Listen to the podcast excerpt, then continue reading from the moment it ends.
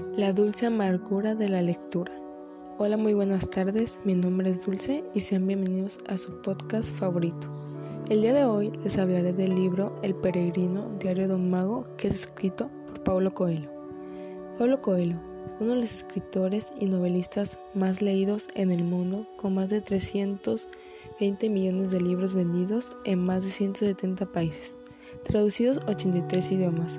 Algunos de sus libros son el alquimista, 11 minutos, Adulterio, El peregrino, Diario de un mago, del que les hablaré hoy. Pablo Coelho peregrina a través del camino de Santiago para llegar a Santiago de Compostela, empezando su recorrido en Francia para terminar en España, un recorrido de 700 kilómetros que atraviesa por diferentes lugares sagrados y poblados con historias de leyendas religiosas como también de maldiciones y demonios.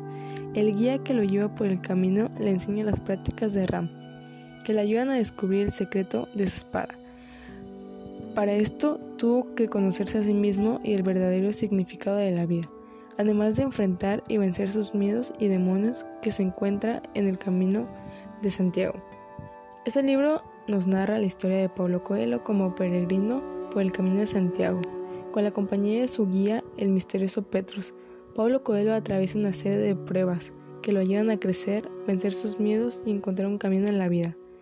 Pablo Coelho recorrió el camino en 1896, haciendo un libro de aventuras y al mismo tiempo nos pone a pensar sobre la necesidad de encontrar nuestro camino en la vida en mi opinión, es un libro bueno, ya que nos motiva a resolver de la mejor manera las dificultades que nos presentan en la vida y nos quiere enseñar a valorarla.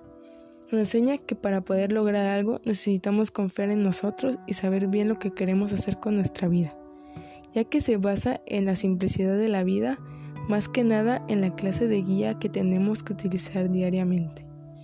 Bueno, espero que les haya gustado. Gracias por decidir escuchar este podcast. Bonita tarde. Hasta la próxima.